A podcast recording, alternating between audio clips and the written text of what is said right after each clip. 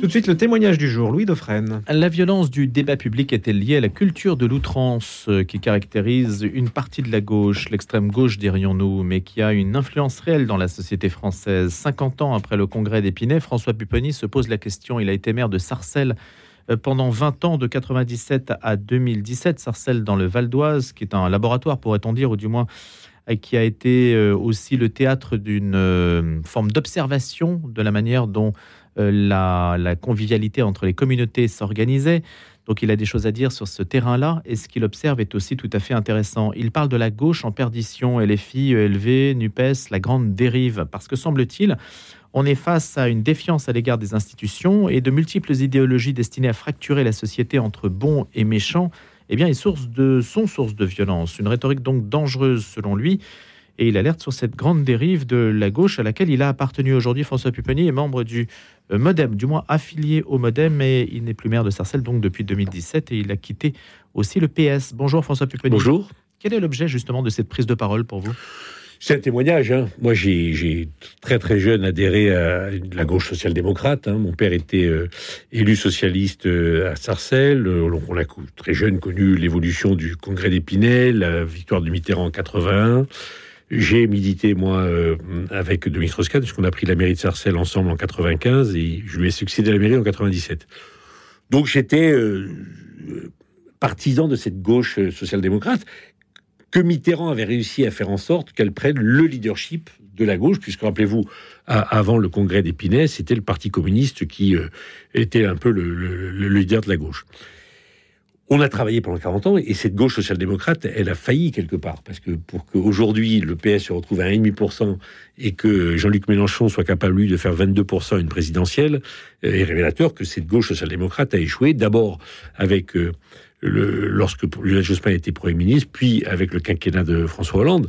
Et donc le peuple de gauche s'est un peu détourné de cette gauche-là. Voilà. Je constate, on a une part de responsabilité, bien entendu, mais quand je regarde la gauche d'aujourd'hui, je ne m'y retrouve plus. Moi, je suis pas de cette gauche-là.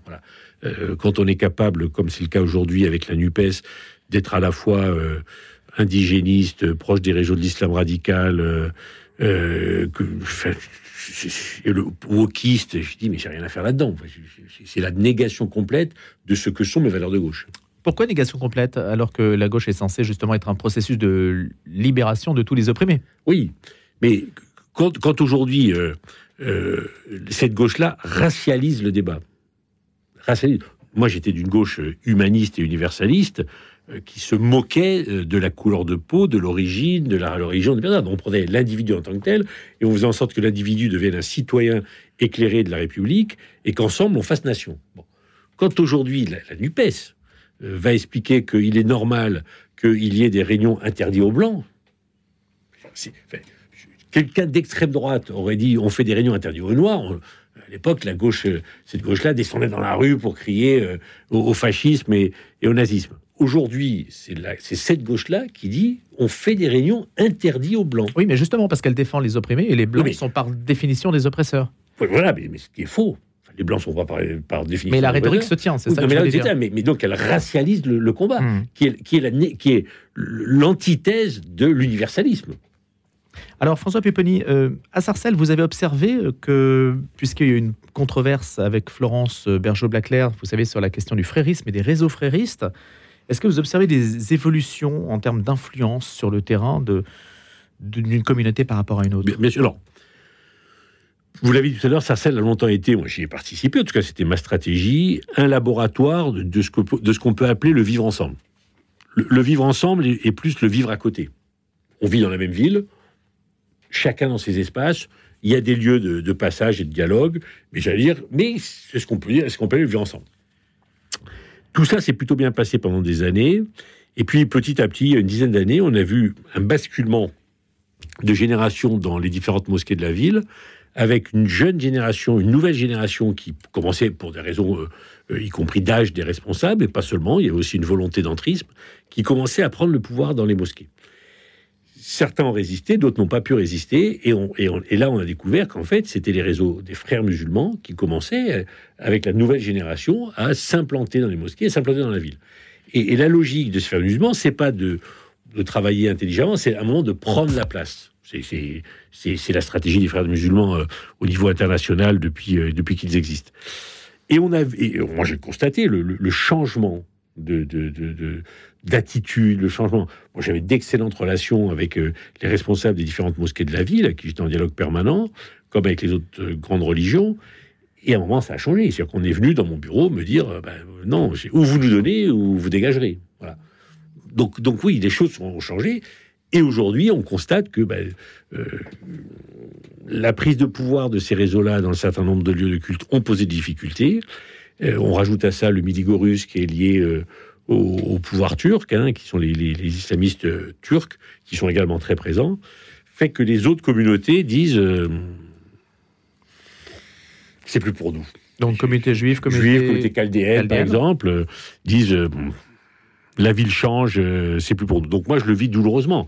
C'est-à-dire que ce constat de changement de la population est une réalité, et certaines communautés historiques de la ville disent bon bah globalement, on n'a plus rien à faire là, il faut qu'on parte. Les Chaldéens ont connu une ascension sociale. Alors, François Pupponi. Les Chaldéens. si quelqu'un euh, doute un jour qu'une immigration peut être réussie, je les, ceux qui critiquent l'immigration et considèrent qu'elle ne peut pas réussir, je les invite à venir à Sarcelles l'intégration de la communauté chaldéenne est exemplaire en France. Ils sont arrivés il y a 40 ou 50 ans des, des, montagnes de Turquie. Euh, ils sortaient de villages où parfois il n'y avait pas d'eau et d'électricité. Voilà. Et en 50 ans, ils ont une réussite sociale avec des, jeunes qui sont devenus euh, ingénieurs, médecins, avocats. Et, ceux qui sont arrivés de Turquie ont travaillé tout de suite ils ont créé de l'activité. Ils avaient le, la bosse du commerce, ils ont créé. Donc c'est une réussite exceptionnelle. Et donc ils ont une promotion sociale qui fait que petit à petit, ils quittent un peu Sarcelles et les grands ensembles, Villiers-le-Bel et le pour aller dans des villes où ils sont capables d'acheter des maisons et, et, de devenir des vraies classes moyennes. Voilà. C'est une évolution normale, mais c'est vraiment un symbole de réussite qui est euh, impressionnant. Quand vous parlez des réseaux fréristes, euh, François Pupponi, on ne sait pas très bien à quoi s'en tenir. C'est-à-dire, ce sont quoi Des islamistes euh, Comment est-ce qu'on les qualifie? Vous ne pouvez pas dire que ce sont des terroristes, ah parce que ça, c'est pas possible. D'ailleurs, c'est pas ce que vous dites dans votre ouvrage. Non, tout à fait. Les fréristes, on le voit bien, c'est une volonté euh, d'imposer au sein de la communauté musulmane un islam rigoriste, mais qui, mais qui n'a rien à voir avec euh, le djihadisme ou avec les réseaux terroristes. C'est une manière de voir l'islam et c'est une manière de faire en sorte que les musulmans pratiquent cet islam très rigoriste. Euh, et que vous estimez être en rupture avec le pacte républicain. Alors, que j'estime être entre guillemets en rupture avec le parti, parce que cette manière de faire isole. Cette manière de faire fait que ceux qui basculent dans cet islam euh, radical euh, s'isolent des autres et considèrent que les autres, on ne doit pas forcément avoir des dialogue. Par contre, les responsables des réseaux fréristes, qui ont eux une technique et une dialectique éprouvée et très efficace, ont des relations tout à fait normales avec les institutions, qu'elles soient municipales ou préfectorales. On ne peut, entre guillemets, rien leur reprocher, si ce n'est leur idéologie qu'on peut combattre, mais qu'on peut combattre politiquement. Mais sinon, dans leur comportement, on ne peut rien leur reprocher. Mais ils, ils, sont là, ils sont en train de prendre une place importante dans un certain nombre de quartiers, en particulier dans mon ancienne circonscription. Avec l'ambition de prendre des mairies Oui. Ils ne s'engagent pas. Mais c'est relativement logique. Vous repréprésentez ah beaucoup de monde à un endroit. vous avez envie d'être élu, ça paraît assez normal. Ils ont, ils ont, analysé une situation qui est simple. Euh, la communauté, les communautés musulmanes sont dans ces quartiers-là très présents, de plus en plus présents, puisque eux, en fait, leur stratégie, c'est aussi de ramener de plus en plus de musulmans vers les mosquées, donc faire en sorte que la pratique de l'islam se développe. Ils ont, donc ils savent qu'ils ont un, vivier électoral euh, important, et dans ces quartiers-là, le reste de la population ne vote pas. Donc, c'est-à-dire que dans ces quartiers, avec, euh, si vous avez 15, 20, 25% de l'électorat, vous êtes élu. Parce que les autres ne votent pas. Il y a un taux de participation qui est très faible. Donc, le calcul, il est euh, enfantin, et ils l'ont fait. augmentons nos électeurs, et comme les autres ne viendront pas voter, on est majoritaire, ou on sera majoritaire assez rapidement. François Péponi, la politique de la ville a consisté à rénover des quartiers entiers, en finir avec les grands ensembles. Et vous, qui êtes un spécialiste de l'immobilier, puisque vous avez une, une entreprise de conseil en matière, immobilier, en matière immobilière. Euh, qu'est-ce que vous dites sur le chemin qui a été parcouru? C'est beaucoup d'argent qui a été dépensé en pure perte ou pas? Alors, beaucoup d'argent dépensé pour une grande réussite de la rénovation urbaine. Il suffit de se promener. Moi, j'étais président de l'ANRU, je me suis promené dans tous les quartiers de France. c'est l'agence de rénovation urbaine. rénovation urbaine. Ces quartiers ne sont plus les mêmes. On les a embelli, amélioré, restructuré. Donc, il y a- et avec un travail exceptionnel fait par les, collectivités locales, par les bailleurs sociaux, par les architectes urbanistes. Mais il y avait un hic, pour pas dire un bug. Il aurait fallu dans ces quartiers également modifier un peu la population, rééquilibrer la population, faire de la mixité. Et ça, quasiment, on ne l'a pas fait pour une raison très simple, c'est que les attributions de logement de ces quartiers neufs restaient dans les mains non pas de ceux qui faisaient la rénovation urbaine, mais de la préfecture. Et on a des cas où, un quartier a pu être rénové, mais où la population s'est paupérisée, parce qu'à chaque fois qu'on attribue un logement, on envoie dans ces quartiers des populations qui sont plus en difficulté que celles qui partent. Et ça, c'est le grand bug. C'est-à-dire que si dans ces quartiers-là, vous ne maîtrisez pas logement par logement les attributions de logement, la politique de peuplement, le quartier se paupérise. Et donc, on arrive parfois dans des situations où tout est neuf et où le quartier s'est paupérisé, ce qui est l'absurdité. Et deuxièmement, on n'a pas été capable d'appliquer à ces quartiers une politique de sécurité exemplaire, en disant on casse tout pour, y compris alors, améliorer le cadre des habitants, mais également lutter contre les trafics. Et donc, si on reconstruit mieux pour les habitants, il faut leur assurer la sécurité. Et comme parfois les forces de police manquent, ces quartiers peuvent être neufs, parfois paupérisés, mais l'insécurité est toujours présente. Alors, cette euh, faillite, quand même, hein, parce qu'il y, a- une dimension euh, d'échec dans ce que vous dites. Oui, parce que c'est- ça avait été tout le débat entre, à l'époque, entre ce qu'on appelait entre le hard et le soft. Le hard, c'était la rénovation, euh, l'urbanisme, et le soft, c'était les politiques publiques. Si vous n'êtes pas capable dans ces quartiers neufs de mettre en place des politiques publiques efficaces, de logement, de sécurité, d'emploi et tout ça, vous avez oui. Et ça, la France n'a pas été capable de le faire, parce que parce qu'en fait, la France, globalement, elle n'aime pas ces quartiers-là. Elle y avait ghettoisé pendant 40 ans les populations les plus fragiles et principalement issues de l'immigration. Jean-Louis Borloo avait compris que ça ne pouvait pas continuer, qu'il fallait rénover. On a rénové. Mais si la politique du, quotidien ne prend pas la place pour lutter quotidiennement pour la ghettoisation de ces quartiers, on n'y arrive pas. Donc en fait, oui, il y a un échec de la politique nationale sur euh, la mise en place de ces quartiers. Pas partout, il y a des très belles réussites, mais il y a aussi des grands échecs. Si on revient, François Pupponi, sur le terrain électoral, on s'aperçoit que la Macronie est faiblement représentée dans l- la banlieue et que donc on est en présence euh, en fait du RN d'un côté et puis euh, de la Nupes de l'autre. Oui. C'est un peu ça Dans l'affrontement. ces quartiers, le RN euh, bon, n'a jamais, jamais réussi à prendre. n'a jamais réussi à prendre parce que le- l'électeur possible du RN n'habite plus dans ces quartiers. Il se retrouve en, périphérie, c'est en la lointaine périphérie, banlieue. la lointaine banlieue. Donc, effectivement, je pense que mais il va falloir que la Macronie s'investisse dans ces quartiers, soit présent, parce que euh, on ne peut pas abandonner le champ politique à des réseaux euh, que l'on condamne. Mais comment ça se passe pour retrouver un petit peu d'espace, d'oxygène, euh, pour que cette gauche qui est en perdition, puisque vous estimez qu'aujourd'hui c'est Jean-Luc Mélenchon qui en fait la fédère et qui qu'il constitue l'énergie, le moteur de, cette gauche, en tout cas c'est lui le, centre de gravité, comment faire pour qu'il en soit autrement à l'horizon 2027 2027, ça va être compliqué. Moi, j'observe avec intérêt euh, l'initiative de Bernard Cazeneuve, pour qui j'ai le plus grand respect. Euh, ça a du sens. Ça correspond à la, gauche social-démocrate, moi, que je, soutiens. Ça a du sens ce qu'il fait. J'ai bien peur que sans parti, même s'il a créé un mouvement, sans parti, avec un leader, avec un leader qui s'appelle Jean-Luc Mélenchon, qui est un leader très efficace. On peut, moi, je critique les visées politiques de Jean-Luc Mélenchon, mais il est efficace dans sa manière de faire sa politique et, et- il arrive à avoir un socle autour de 22-23%, ce qui est important pour un candidat de gauche. Euh, Tant que Jean-Luc Mélenchon sera là et que la Macronie prendra une partie de l'électorat de gauche, je pense qu'il n'y a pas d'espace pour un candidat social-démocrate. Euh, peut-être que Bernard Cazeneuve tentera l'expérience en 2027, mais pour qu'il y ait une inversion de tendance, comme on a pu la connaître à partir de soix- de 1971 avec François Mitterrand, ça nécessite le changement de deux personnalités, que le leader de la gauche radicale ne soit plus Jean-Luc Mélenchon, et que le leader de la gauche social-démocrate soit quelqu'un de charismatique qui récupère une partie de l'électorat de gauche. En fait, on cherche le François Mitterrand, Voilà. le nouveau François Mitterrand. C'est un peu ça. Je pense que, que, que Bernard Cazeneuve a les qualités. Je pense que malheureusement, il part un peu tard. Enfin, un peu tard. Il arrive un moment où ça va être compliqué. Euh, 2027 me paraît un peu trop tôt pour cela. Mais euh, sinon, l'objectif, euh, je, je le partage. Pourquoi n'avez-vous pas adhéré à Renaissance, vous?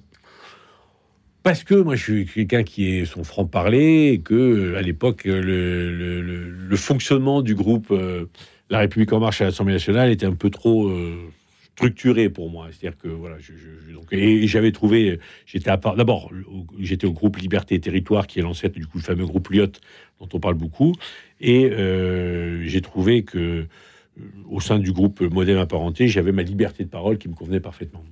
Alors justement, cette liberté de parole, euh, François Pupponi, euh, elle se paye aussi. hein. Vous avez le sentiment aujourd'hui, alors que vous êtes d'une culture, comme vous l'avez dit, de la gauche humaniste universaliste, que vous êtes rejeté vers les marges de la politique? Ah bah écoutez, moi mes, Comment mes, ça se fait, mes- ça mes adversaires politiques, c'est simple, considèrent que comme je suis passé du côté de la Macronie, que je, que, que je, que je décris ce qui se passe dans les quartiers avec... euh, alors, un jour, m'a dit, qu'est-ce que vous pensez du, du, du grand remplacement? Moi, je, je ne partage pas la thèse de l'extrême droite qui dit le grand remplacement, ce sont les musulmans qui prennent la place pour nous mettre dehors.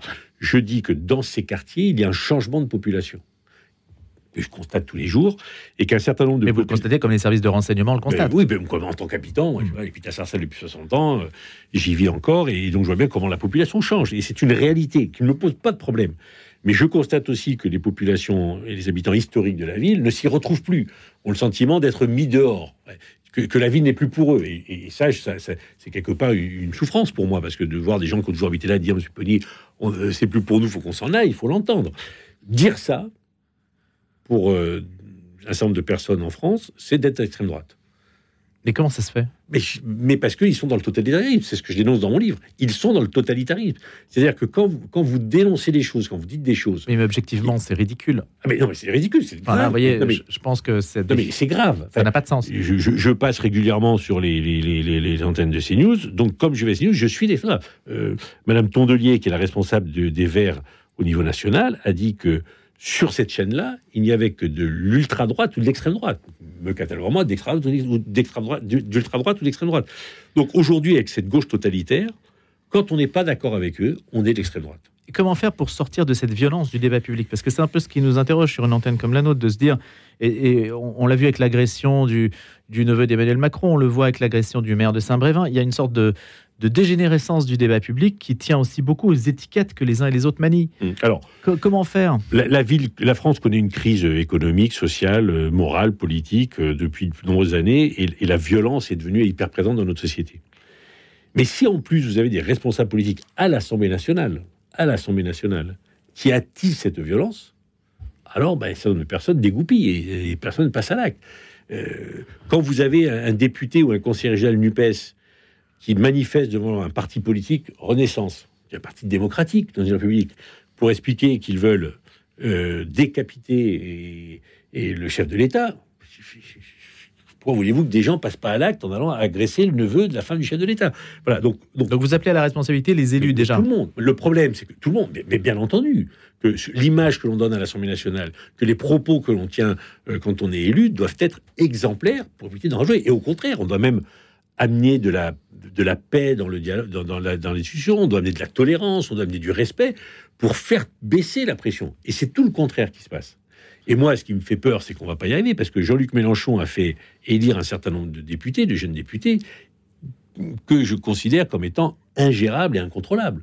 Prennent des positions intempestives qui insultent tout le monde, et, et- et- et ça montre l'exemple à certains qui sont dans, le, dans la violence que c'est possible, puisque même le député le fait, même les députés s'insultent. Eh ben, allons-y, nous aussi, on a le droit de le faire. Ça pose la question de l'exemplarité au bout du compte, en fait, hein, François Pupponi. Tout à fait. Merci beaucoup d'être venu nous parler de toutes ces questions ce matin à travers euh, votre opus qui s'appelle La gauche en perdition aux éditions du CERF. Vous êtes ancien maire de Sarcelles et acteur politique et aussi commentateur de l'actualité. Merci d'être venu. Merci à vous.